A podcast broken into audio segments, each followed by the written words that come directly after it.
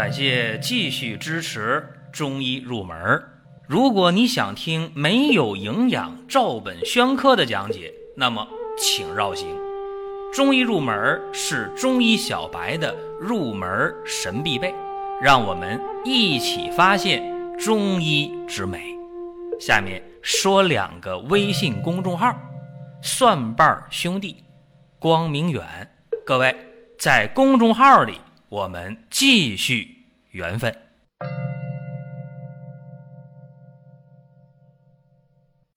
我们今天的话题叫做“漫谈中药命名”啊，这个讲起来也是不那么严格吧？怎么说呢？既然是漫谈啊，就给大家想到哪儿说到哪儿，咱们聊一聊。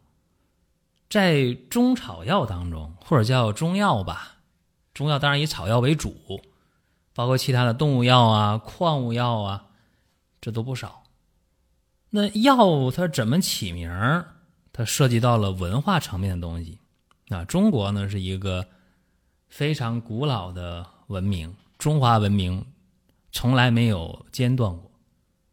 那上下五千年啊，这里边的文化色彩就非常非常的深厚，所以体现在药物的命名上也是值得一讲的。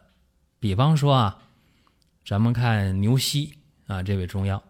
有人刚开始就问我啊，说那开牛膝这药贵不贵啊？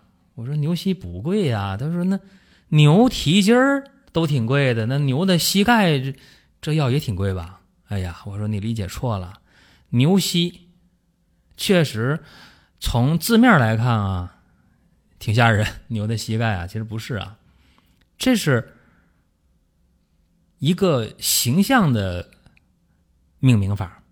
就是这个药啊，那个茎节膨大起来，就像牛的膝盖一样，这形形状是这样的，叫牛膝。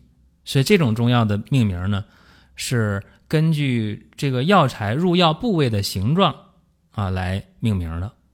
那还有像那个人参，对吧？棒槌，对吧？那人参，那为啥叫人参呢？它长得和人的身形很像，所以叫人参，对吧？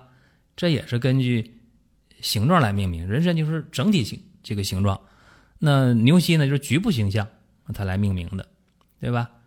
那还有呃一些带颜色的药啊，咱们说这个秦连柏、黄芩、黄连、黄柏，清心火、胃火和肾中虚火啊，包括大黄，那它为啥就叫这个？名儿呢？黄色啊，以这个药的颜色而命名，对吧？那还有白色的呢？我们说白芍药啊、白藓皮啊、白芷啊，对吧？这都是以这个颜色命名的，包括红花呀、红藤啊、紫草啊，对吧？这还是用颜色来命名的。那还有呢，用两种颜色命名的，对吧？你看金银花，黄的、白的，是吧？这一个花里边两个颜色。所以它也叫双花，那还有呢，像这个红花，刚才我谈到了是以红色啊命名，其实它也是两种颜色。红花还有一种叫红兰花，你看这里边啊，因为它是花是红的不假，但叶是深蓝色的，所以这红花也叫红兰花。这就是呃中药的一些命名的方式啊。那还有以这个呃自然的一些这个味道吧来这个命名的。比方说，酸枣仁儿，很简单呢。这个枣仁儿味道是酸的，酸枣仁儿啊。还有甘草，对吧？甜的，对吧？甘草是甜的，甘甜嘛，所以叫甘草。苦参，对吧？苦练皮，啊，味儿是苦的。还有五味俱全的呢，对吧？那味道五味子，是吧？五味俱全。这些呢是以中药的味道来命名的。当然了，我们中华文化的这种非常非常深厚的背景，就决定了有一些药啊，它这名起的就很有人文情怀。比方说，我们都知道“大禹治水”这个典故，那禹良这味中药就和大禹治水有关系。话说“大禹治水，三过家门而不入”，对吧？当然了，大禹呢也是在工作的过程中没时间吃饭的，他就把吃的粮食啊随手扔到江里了，怎么样啊？就长出药来了。那情急之下，这是药；饿了还能当粮食吃，这叫啥？就是鱼粮啊。所以你看啊，给草木赋予了人文的情怀，那这一味中药不仅有药效。还有文化的属性，这是体现中华文化很深厚的一味中药。那还有一些药材呀，它的命名呢就体现出道地药材这样一个特点。比方说，我们讲这个怀牛膝，是吧？那淮山药，对吧？当然，四大怀药啊，大家知道，那都是讲究道地药材啊，加个怀。那不一样，藏红花也是啊，加一个藏。大家说藏红花是不是产于西藏啊？是经西藏到我们国家，而不是西藏是原产地，这大家得知道。还有一些药啊，讲那个沙参，那就得是在沙壤地中长出就好，沙参吗？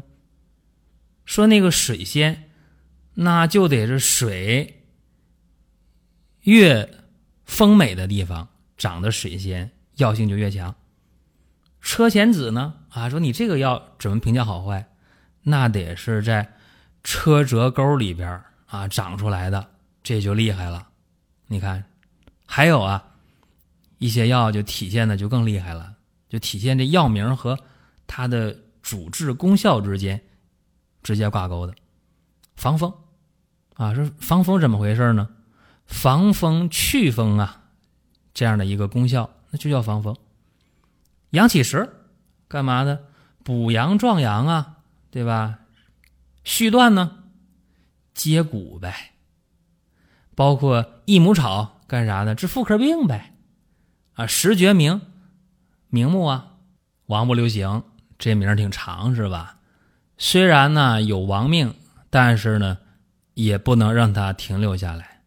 啊，所以王不留行，它这种通的特性就特别厉害，啊，是通乳汁下奶的时候，肯定是要用王不留行这味药的。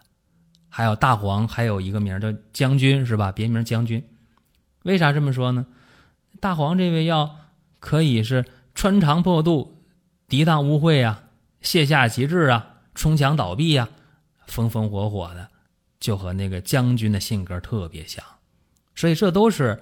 中药在命名的过程当中，它的一些功效的体现，还有呢，咱们在接触中药的时候，那就特别简单了，是哪个部位的就直接说，桑叶是吧？桑树的叶芦根啊，芦苇的根，菊花那，太简单了，菊花就是菊花呗，啊，玉米须，竹叶，蒲公英。哎，说这药的命名啊，真的是命名原则分的太多了。那还有一些药呢，是取类比象啊，比方说我们看到那个通草、马蹄莲、鸡血藤，对吧？鹅不食草、猫爪草，哎，这个中药的命名啊，大家如果仔细去琢磨的话啊，就非常非常的好玩而且我们在用中药的过程当中啊，大家最应该记得，往往初学者会说：“哎，我记那个中药的四气五味、升降浮沉、性味归经。”没错，这些确实应该记。但是呢，我还想对初学者讲一句，因为我们这个音频节目是给中医小白去听的，它不是给对中医特别懂的人。你别说精通吧，就是学中医的人或者做中医的人。或者是一些深度爱好者，听这个中医入门可能都觉得太浅显了，所以我们这个中医入门是讲给中医小白听的。这个原则呢，从二零一五年以来到现在就没变过，一直是这么一个原则。那我提醒啊，初学中药的人一定要记住中药的一个特点，什么特点呢？就是特殊的用量用法啊。这今天呢就不给大家展开了。总之呢，特殊的中药它的用量要么是特别大那种。要么是特别小的那种，这个就需要你去记一下啊，避免呢出现一些偏差。当然了，我光这么说还不行，真的叮嘱大家几句。那么我举两个例子啊，郡下煮水药当中的甘水、大戟、原花这三味药啊，它的用量呢都得小，多少呢？甘水是零点五到一点五克，大戟呢一点五到三克，原花也是一点五到三克。你看这量都特别小啊。还有啊，就是我们呃经常说到那个川乌、草乌，它有毒，对吧？这个在用的时候也是先煎九煎，这不必提，起码煎一小时。然后呢，煎服的时候量也非常小，一点五克到三克。这仅仅给大家举个例子啊，包括这个细心的用量也不能大。刚开始我读书学中药的时候，我就有一个同学在给人用药用这个细心的时候，量就用大了。啊，出现了一些不必要的麻烦，所以呢，我就提醒各位，在中药啊，你别觉得没事儿，中药吃不好吃不坏啊，随便吃，不是这样的。中药啊也讲究用量，刚才我讲的几个是用量小的，包括呢中药有的时候用量需要大。你比方说我们今天用土茯苓这味药，那土茯苓在用的时候，一般起步呢就得是十五克或者二十克。大的量可以用到五十到六十克，这就是在讲今天这堂课的时候，我就在结尾的时候不得不提醒大家的一些事情啊。中药我们想掌握的话，一定要记住这个特殊的用量用法，相当的关键。好了，这是咱们今天的内容啊。各位呢有什么想听的，可以在音频平台给我们留言，或者在公众号“光明远”公众号“蒜瓣兄弟”当中留言互动。啊，说出你想听的内容，然后我们给大家去集中来选题就可以了。好了，各位，下一期的节目接着聊。下面说两个微信公众号：蒜瓣兄弟、光明远。各位在公众号里，我们继续缘分。